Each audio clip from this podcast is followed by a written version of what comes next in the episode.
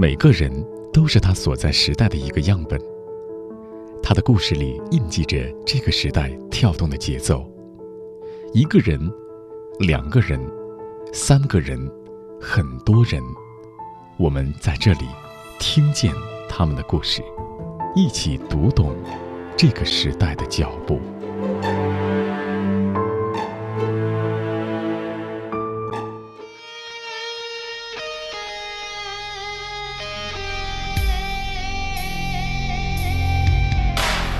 人们会因为什么而去旅行？是一颗向往自由的心，是对大千世界的好奇，还是渴望对自我的重新发现？小鹏，中国第一位职业旅行家，畅销书作家。二零零一年，他第一次出发，走到的是广西阳朔。如今，不惑之年的小鹏，已经实现了环球旅行的梦想。但是，他依旧用一次次的出发，感受着自己的青春。今天，就让我们一起听见《背包十年》，小鹏。十八年前时候，好像是你大学毕业的时候去了广西的阳朔旅行，对吗？没错，嗯。那那个时候，其实。我想一想，大学毕业旅行很多人都会做，然后做了以后回归到自己现实的正常的一个生活的轨道里边去。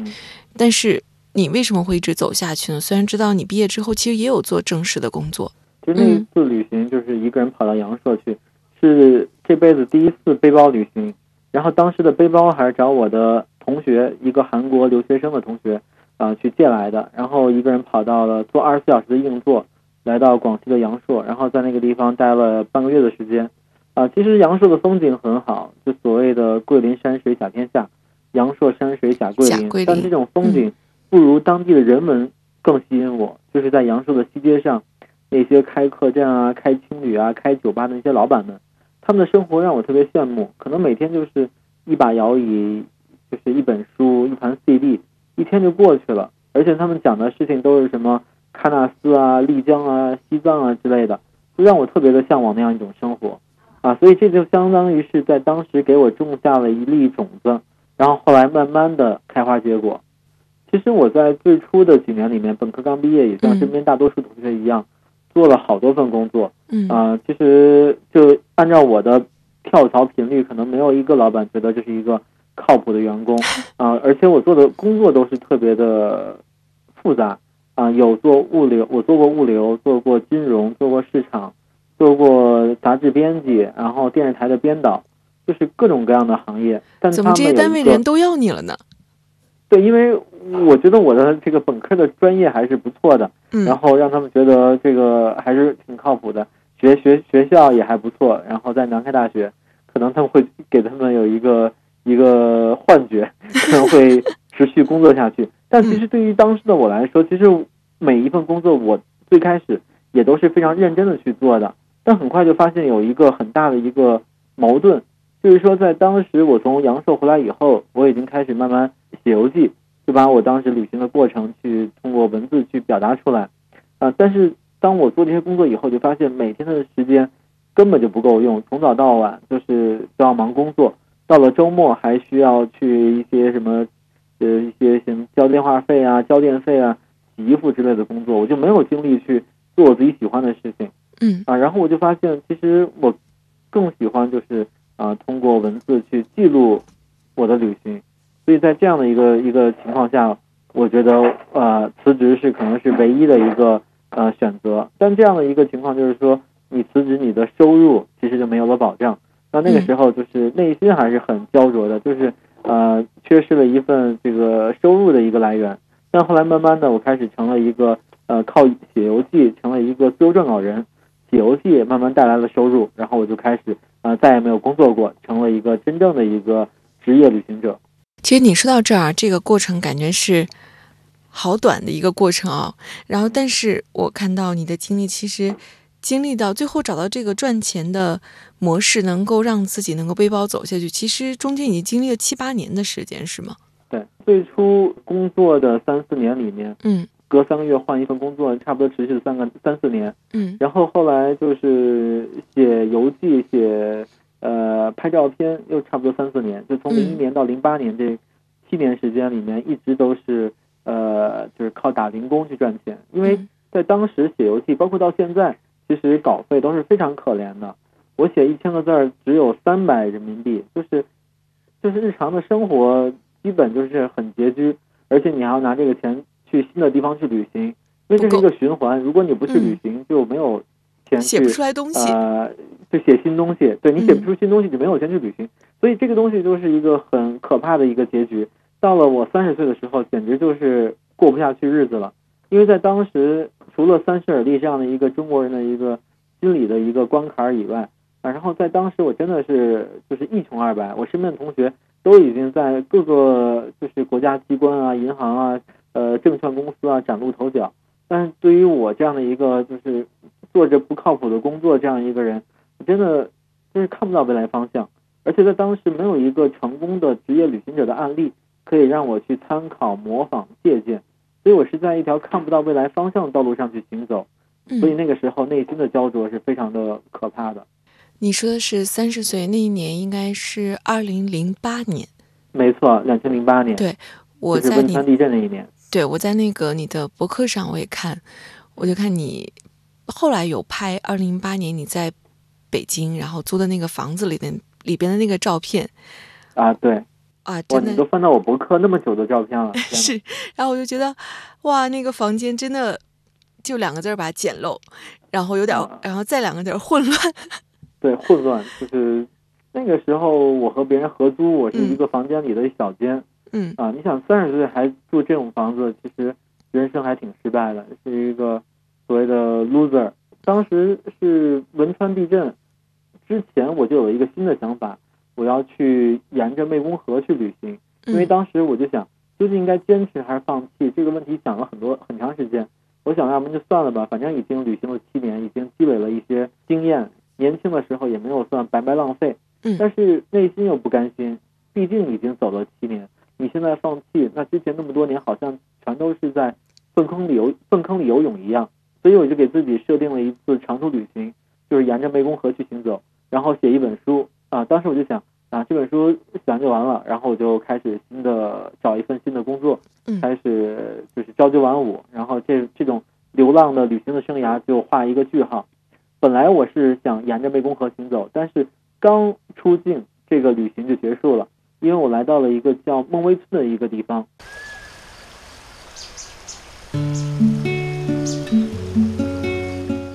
你好，我是钟芳。因为工作的原因，我会接触到很多有趣的人，他们的人生经历各有不同，但他们都有梦，是这个时代中生命的舞者。我喜欢他们，想要把他们的故事讲给你听，于是就有了听见。听他们的人生故事，让我们一起成长。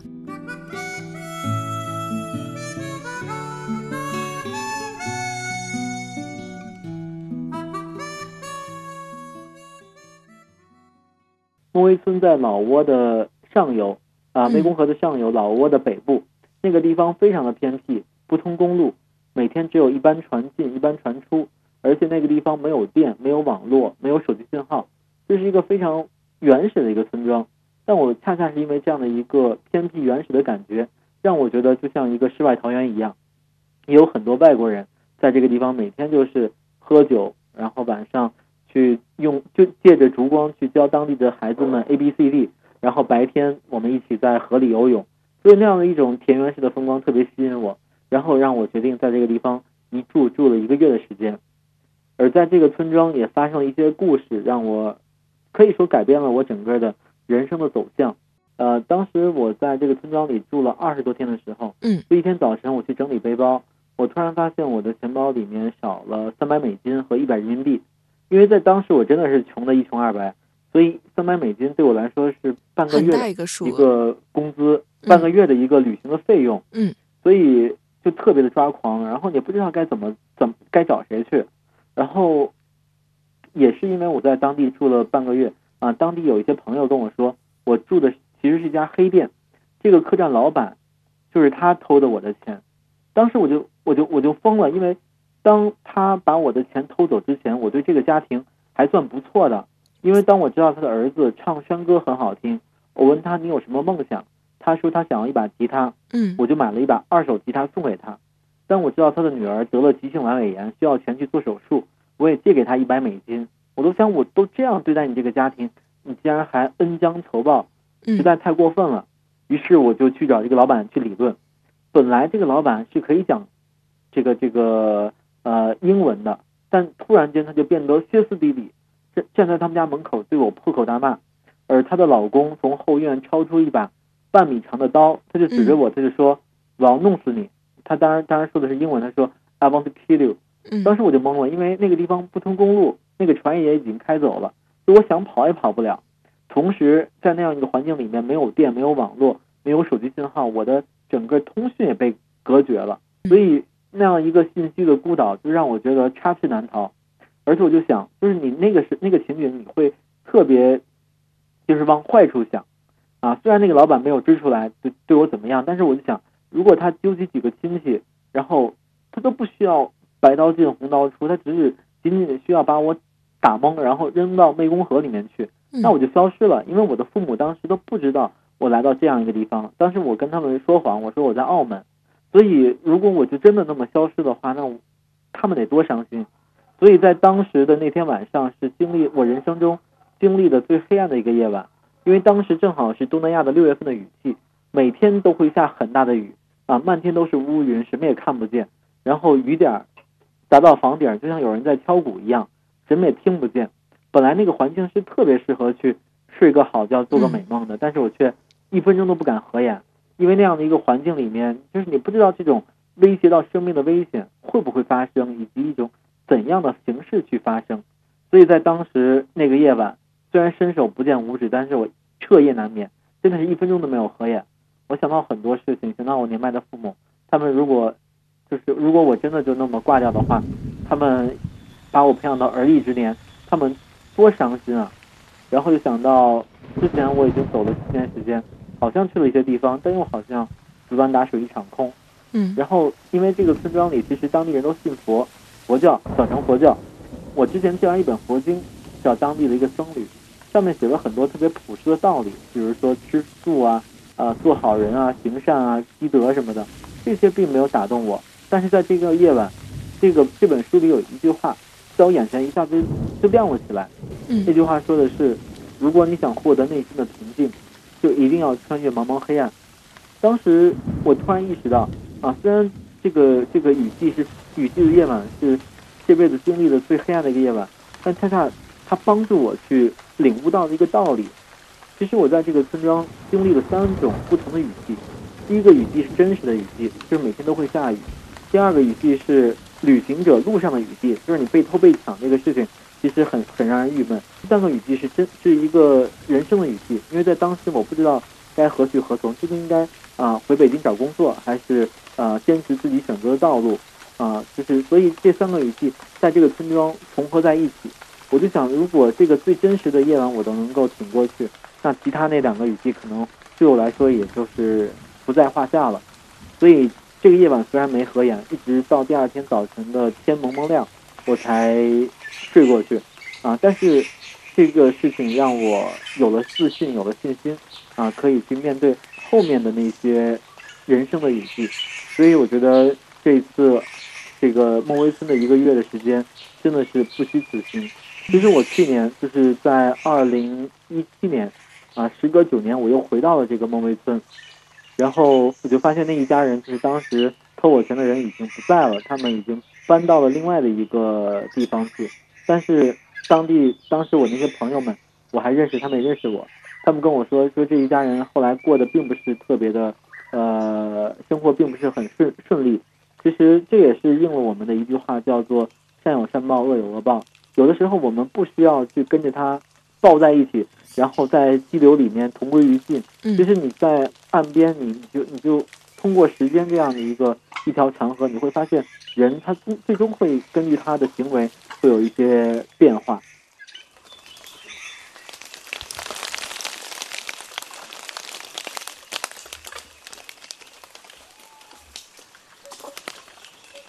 哎小鹏其实我特别想问啊就是你说通过这件事之后觉得自己心态上然后思想上发生了改变有了自信然后但是之前的那个问题可能还在啊，就是怎么养活自己，怎么养活自己的旅行。那后来你做了什么让这个事情改变了呢？解决了？啊，是这样的，我觉得这个事情解决是两方面的原因造成的。第一方面呢，是在零八年的七月份，我回国以后，嗯，也没有马上找工作，因为八月份奥运会比赛，然后我就和大家一样看了半个月的奥运会比赛，然后到了零八年九月份，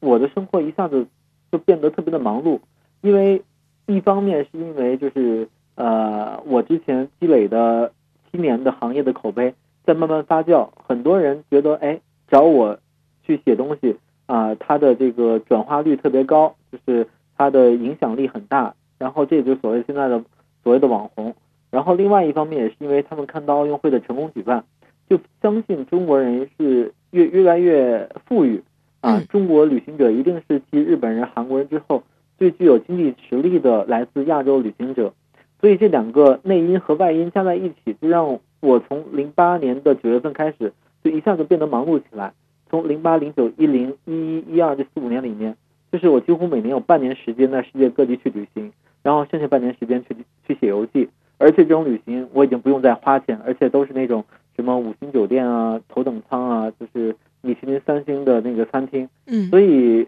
这样的一个转折，一个是行业的口碑在发酵，另外一个就是我们的奥运会的成功举办，就是让国外的这些目的地有了对中国人的信心，所以我的日子就一下子变得好转起来。小鹏，其实我在。听你的故事的时候，我就特别好奇，然后我觉得可能很多人也有这个好奇，就是你的爸爸妈妈是什么样的人？因为就很多人就觉得我也很想走，我也很想旅行，我也很想抛下一切，但是会觉得哎呀，我有父母，然后他们会同意吗？那怎么照顾到他们？呃，其实我的办法是这样的，就是。我我在本科毕业的三四年里面，我不会跟他们讲我换了那么多工作，我就找一两个重点的跟他们讲，因为 他们也不在北京。然后我而且我觉得中国的年轻人都有一个报喜不报忧的一个习惯，同时我也觉得你没有必要去绑架父母的担心陪着你一起去冒险，我觉得这可能也也不太不是一个好的解决方式，所以我就是说我过得还不错，然后让他们放心。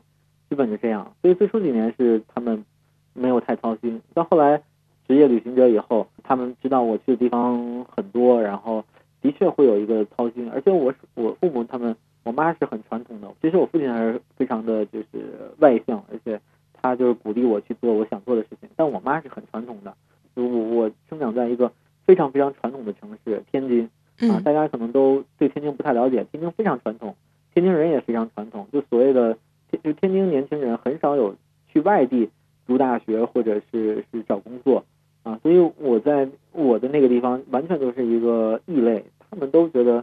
就是我做的事情他们也不明白，我我的想法他们也不明白，但是那么多年也慢慢就明白过来，也还好吧。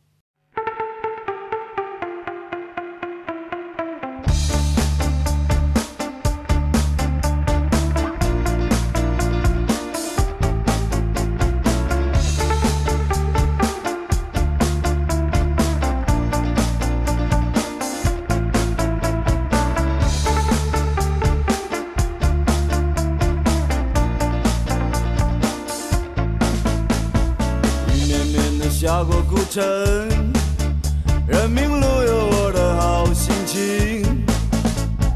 今天就像一封写好的消息，等着贴上一枚新邮票。宁愿我心里没有平静，遗忘的只能剩下美好。过去就像脑海里翻腾的喧嚣，繁星在梦里闪耀。让欢乐一点，让欢乐一点，不要让疑问留停在心间。让欢乐一点，让欢乐一点，不要让疑问留停在心间。我在看你的那个博客也好，微博也好的时候，让我看到其实这些年你应该做了。好多好多场的分享会，是不是？啊，是的，你还能算得出来有多少场吗？呃，几百场肯定有。嗯，那每一场，假如说像我们的听众一样，然后很多人是、呃不了解我，对然后我会说一些就是我的人生的历历程吧。对对对，会觉得厌烦吗？每一次很多时候要说同样的东西。也不是吧，其实我觉得嗯一方面是观众是不一样，他们问的问题也是不一样，而且另外一方面我一直在更新啊，我有新的东西可以去去分享，而且我觉得这可能涉及到另外的一个问题，就是说，呃，所谓人生的信仰，可能会你会觉得这个这个说法很虚，很很矫情，嗯。但我觉得，其实在我二零一三年的时候，我觉得我我去南美旅行了两个月，然后当时在南去南美洲之前，我正好处在一个信仰缺失期，因为那个时候就是一切都太顺利了，就是感觉到很多事情都已经顺风顺水，嗯然后但是这个时候吧，我我就发现就是有一种飘飘然，就是你会觉得自己在这个行业里面一直都是自我膨胀很严重，严重到我后来就是会因为一点小事情就特别的呃生气或者特别的沮丧或者特别的开心，就有一点有一点轻微的歇斯底里。然后我就想，既然零八年我通过一场这个东南亚的旅行把我从这个低谷里面拽出来，那到了一三年我同样需要一场这个旅行，把我从这种自我膨胀就复原到一个真实的自己。嗯，然后我就想去寻找一个所谓的信仰，于是我就找走了这样的一条摩托日记的道路。他是我的偶像格瓦拉，在五二年到五三年骑着一辆摩托车，纵穿整个南美的线路。而他本来是一个富二代，然后本来人、他的人生轨迹应该是一个啊、呃什么律师啊、医生，但是因为他这次旅行，他改变了人生的轨迹，成了一个坚定的共产主义的革命战士。我也希望能够通过这样一次南美洲的旅行，去找到自己的信仰。而我的信仰呢，就是在一个叫做库斯科的一个城市去找到的啊。那个库斯科它是呃整个南美洲最有文化传统的一个一个地方。嗯啊，直到现在你会看到满街都是印第安人，而且这个城市做了四百多年印加帝国的首都，所以这是很多就是旅行者一定要去的地方。而且马丘比丘就在旁边，而且我下个月就会又回到这个这个库斯科，我要去马丘比丘去徒步。然后回到库斯科啊，它有很多的博物馆，博物馆里面馆藏了很多出土的文物，什么陶瓷啊、木头啊、马罐儿什么的。所以这些文物其实并没有让我去很着重的去看，但是在这个博物馆的墙壁上贴了一段话，那段话是一个曾经获得过诺贝尔文学奖的秘鲁籍的作家去写的。那段话说的也很简单，说的是博物馆和医院很像，医院可以治疗我们的身体疾病，那博物馆呢可以治疗我们的心理疾病，可以帮助我们去判断是非对错、善恶美丑。啊，当我离开这个博物馆以后，我就发现这句话一直在我脑子里在反刍，我就意识到，哎，可能有的人也像医院、像博物馆一样，比如格瓦拉，如果没有他当年那样的一段去寻找信仰的旅行，也肯定不会有我时隔六十年再去走上这样一段旅途的这样的一个道路。嗯，所以在那一瞬间，我的信仰就产生了。这种信仰也不是什么马列是什么？主义啊、宗教信仰啊嗯之类的，而是一种我认为正确的，并且能够贯彻到我今后的一种世界观或者价值观。而这个价值观其实就回答了您刚才那个问题，就是我做那么多场分享，会不会感到厌倦？嗯就是说，我是希望通过我的这样的分享，通过我的书籍，通过我的一些自媒体的方式的传播，能够让更多的人因为我这样的一个人对他们产生一点影响，就像格瓦拉对我产生影响一样。可能我这辈子都无法成为像格瓦拉那样的一个改变整个这个这个呃一个国家进程的人，但是我希望我身边的朋友、我的读者、我的听众能够因为我这一一个小时的这个嘚不嘚，然后嗯对他们的这样的一个人生产生一点变化，哪怕只有只有一丁点儿，哪怕只有一个人，那我觉得这个事情对我来说就是一件很开心的事情。就像几年以前我在北京第二外国语学院做分享的时候，啊，有一个女生她举手，我问她你有什么问题，她说她没有问题，就是对我表示感谢。我问她为什么，她说她当年高考没有考上大学，然后那年的暑假她就看到了我的一个《背包时间》这本书，嗯然后她就想，就是就前几年特别流行的一句话一样，就是世界那么大，她也想去看看。然后她就好好学习，考到了北二外，好好学了英语。所以我就想，如果一本书能够对他的读者产生这样这些影响，那对于我来说，真的也是一件很开心的事情这可能也是我不厌其烦的去做那么多场分享会的原因吧。二零一一年，二十三岁的小鹏，他接了一个背包，出发去桂林阳朔。三十岁，他正式成为中国职业旅行第一人。三十二岁，他的第一本畅销书《背包十年》出版。如今，这个大男孩已经年过四十，他去过所有想去的地方，写了六本书，开了三家青年旅社。今天，我们一起听见的是小鹏的故事。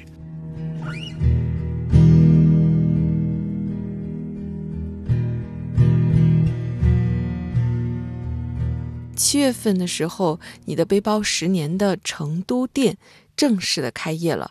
从三月份乃至去年十月份，我这个这个成都店的筹备工作就已经紧锣密鼓的就开展开了，所以每天都要有很多的事情需要操心啊，什么消防啊，这个弱电啊，各种各样的工程问题。然后后来就是装修问题，但是现在一切都已经就绪了，然后背包十年成都店已经正式开业了。这是一家就是什么样的店呢？能给我们大家形容一下吗？啊，这是一家青年旅社啊，在成都市的市中心啊，这也是我的第三家青年旅社啊，都叫背包十年青年公园。我的理念呢是做一个中国人自己的青旅品牌，因为很多人一提到青旅，其实都是一种想象中很脏、很乱、很便宜，但其实旅社不一定是像大家想象的那样的一个形式。它也很很舒适，然后里面用到的东西还是比较高端的，然后同时也能给年轻人提供一个很良好的社交空间。我看到就是你之前在接受采访的时候，然后说过一句话，说就是每一家店都是把你自己心目中的这个乌托邦，然后付诸了现实。为什么会这么说呢？因为我之前背包旅行十二年，到现在已经十八年，嗯，然后在差不多十二年的时候，其实我已经去了世界上。几乎我所想去的所有地方，然后这个时候我就发现已经没有那种最初的想要去走一走、看一看那种激情和动力。嗯，那等于说这个实这样一个环游世界的梦想就实现了。那这个时候呢，我需要一个新的事情去做。那这个时候我发现啊，做一个青年旅社是我特别想要做的事情，因为它是一个很年轻的事情，它能够每天接触到很多有活力的年轻人，同时也能够让我永葆年轻。所以我就开始打造这样的一个乌托邦。所以在我的三个店，包括成都、丽江、香格里拉，啊，它的特色都是有音乐、有电影，啊，有很多的朋友，有各种各样的游戏、各种各样的活动，能够让五湖四海年轻人在这找到一种归属感。他们并不是把这个地方只仅仅当成一个睡一觉、洗个澡的地方，同时也能够把这个地方当成一个旅游的加油站，然后在。这个地方不仅是结识一些新的伙伴，然后踏上一段崭新的旅途，同时也能够呃通过我的一些文化方面的一些输出，对未来的一些世界产生更多的向往和追求。很多人都希望有一个梦想啊，说我想有个咖啡馆，然后我想有一家自己的店，但是其实落到实处，很多人是很难实现这个梦想的。那到底做这个事情，它实际上是一个什么状态？我觉得这样的一件事情其实不太适合啊刚刚毕业的人去做，因为他们的想法就是太理想化，而这样的一件事情其实涉及到很多方方面面的问题，你的呃管理、营销，然后你的建设的那样一个呃初衷和情怀啊这些东西其实需要一个时间的沉淀，你才能够对外输出一些比较正向的价值观。如果仅仅是凭着一腔热血，然后去做这样一件事情的话，可能容易半途而废。因为我在丽江就是已经待了四年时间，然后认识很多我的朋友们，他们就是比如在北京，然后或者上海卖了房辞掉工作去丽江，但往往这些人可能也就坚持个两三年，然后最后还是要回到大城市，因为他们就是之前的生活就是就是一种。比较朝九晚五的生活，然后回到丽江以后，虽然最初的一年半年还是很新鲜，每天蓝天白云的，但是时间长了以后，他们会发现，其实日子也是一样的，也是这样的一个，就是日复一日的去度过。所以一定要能够沉得下心，沉得下心来，才能去做这样一件事情。嗯，这是说的一个心态的问题。另外一个可能就是说，一个你能不能有这样的一个呃能力去打造这样的一个一个青旅也好，咖啡馆也好，客栈也好，其实它需要方方面面的一些呃基础知识，一啊设计方面、管理方面的能力，这可能也不是呃刚刚就是毕业的人能够做到的，所以这可能是大家可能会觉得那个地方呃是一个很很理想化的一个乌托邦，但实际经营起来会发现每天都就是鸡毛蒜皮，天天就是起早贪黑，但是可能和自己想象的还是不太一样的。其实我我就听你的这些故事，然后我在想，你的生命应该是一个，嗯，生命也好，或者说生活也好，应该是平时就是一个密度特别大的人，是不是？就比如说你特别大，就是我基本没有休息的时候，我就是我，因为我现在有三件事要去做，嗯我两三年写一本书，然后一两年开一家店，然嗯后我几乎每个月都要去旅行，呃，下周就会去北极，啊、去坐一艘帆船，到在北冰洋上去找北北极熊。你像我今天就是下午两个采访，然后我要去准备这个去北极的一些行囊，然后嗯成都店遇到一些问题如何去解决，然后后续的一些就是店内的一些设计以及一些这个店内的呃客人们的维护，这些都需要操心。虽然我也有店长，但是很多的事情还是要亲力亲为。但我觉得这是我喜欢做的事情，嗯也能都能够做得还不错。那比如一会儿我还要去健身，所以一天的行程真的是从从早到晚都是特别忙碌。很多时候可能说完全没有休息日这个概念，对不对？完全没有。我嗯我有的时候的确就是说忙了一个很重要的事情，比如新书出版或者新店开店以后，嗯，我都会有一个一两天特别虚的时候，就整个人是卸下来的状态，对卸下来的状态。嗯那样一个状态，我觉得我也不是很喜欢。我觉得我还是喜欢这种每天的充满能量去去战斗的一个一个状态。欢迎在新浪微博上搜索“中方”，关注听见更多背后的故事。那小鹏，对于像你走过了这么多的路，然后又经历了这么多的事儿，我我很想知道你现在的世界观。我觉得我需要像刚才讲的，要坚持自己的世界观不动摇啊，因为有一些诱惑存在，所以我会通过一方面就是看我自己的书，然后去找到一些能量，然后另外一个就是坚定自己在做的事情啊，这个是不是自己喜欢做的啊？同时你要付出能量去做。然后另外的一点，我觉得可能之前在我的人生里面没有意识到的，就是说，如果你想实现梦想或者你想成功的话，除了努力、奋斗、坚持到底、不屈不挠，然后我觉得还有一点是，你一定要是一个善良的人，因为嗯只有你是一个善良的人，才会有很多人愿意帮助你。因为我们都不是独立的个体，无论你做什么事情，你都需要各种各样的资源去帮助你去实现你所要去实现的那样的一个事情。那如果你要是一个吝啬，或者你一个你是一个很骄傲啊，或者怎么样的人，可能别人会不愿意帮助你。我觉得这种性格可能跟我在那么多年的旅行是有关系的。就比如说我在旅行过程中，如果和朋友在一起，其实别人会把你们看成是一个闭合的一个一个群体。怎么讲呢？就是说你们两个人之间，你或者你们几个人之间遇到问题，你们是可以互相能够解决掉的。嗯。但如果像我，我一直是一个人去旅行，所以当我旅行中会经常会遇到一种各种意外，嗯，会求助的时候，他们会觉得我需要帮助，他们也能够帮助我，所以这个时候就是获得了很多的帮助。那同时我也会把这种别人对我的帮助去啊、反向的去帮助更多的人，比如说在印度的修道院去做义工啊、比如说去给中国的一些偏远地区的孩子们去送鞋啊、送书包。我去过新疆、云南、四川、马边什么的，都都嗯都去做这些事情，就是让人知道，就是所谓的爱是一个可以循环的一个一个能量啊，所谓的 love is a circle，爱是一个圆，就是当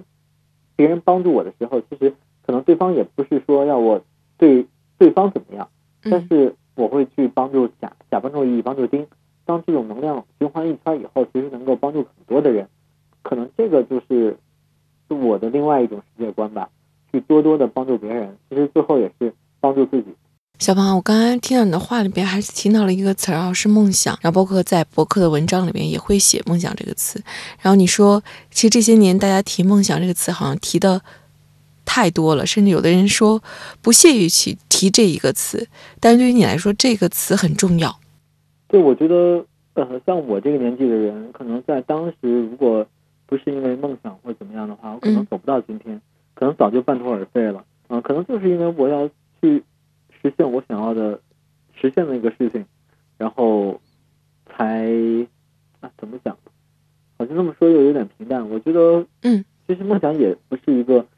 听起来很虚无缥缈的东西。嗯，只要你找到自己擅长并且喜欢的东西，一个事情，然后坚持做，做到底，那这个事情可能就是你的梦想。除此之外，梦想也是那种就是你半夜醒醒来，就是让你睡不着觉，一直在琢磨的事情啊，然后你把它做成了，这可能也是实现梦想。所以我觉得，呃，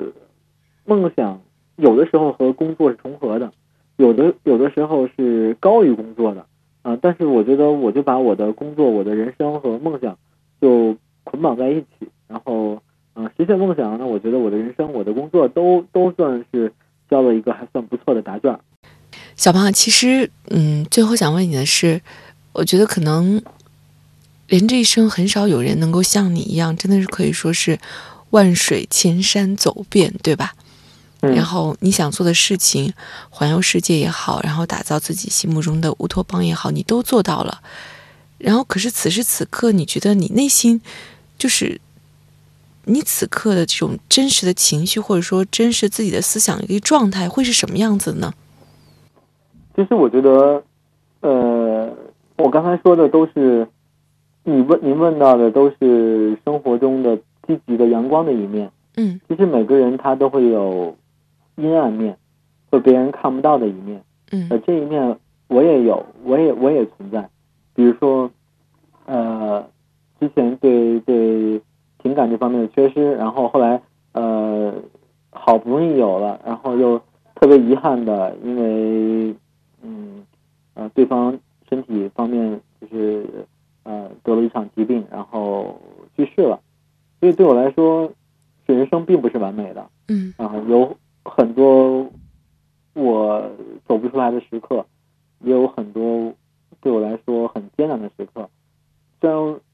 可能我刚才说一个小时，大家会觉得，哎呀，我我的人生，虽然很多人会觉得，哎，我的人生就是特别的阳光灿烂，嗯啊，一直都是 forever young，永远年轻，但是并不是这样的。就是我觉得，呃，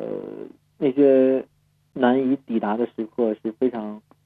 艰难的。人真的是，别人永远看到你都是，哎呀，世界各地到处旅行，然后好像也不怎么缺钱，然后想干嘛就干嘛，然后是这样一个状态。但其实有你每个人都有别人不知道的那一面啊，所以就是也不要羡慕别人，还是做好自己的，过好自己的人生才是最重要的。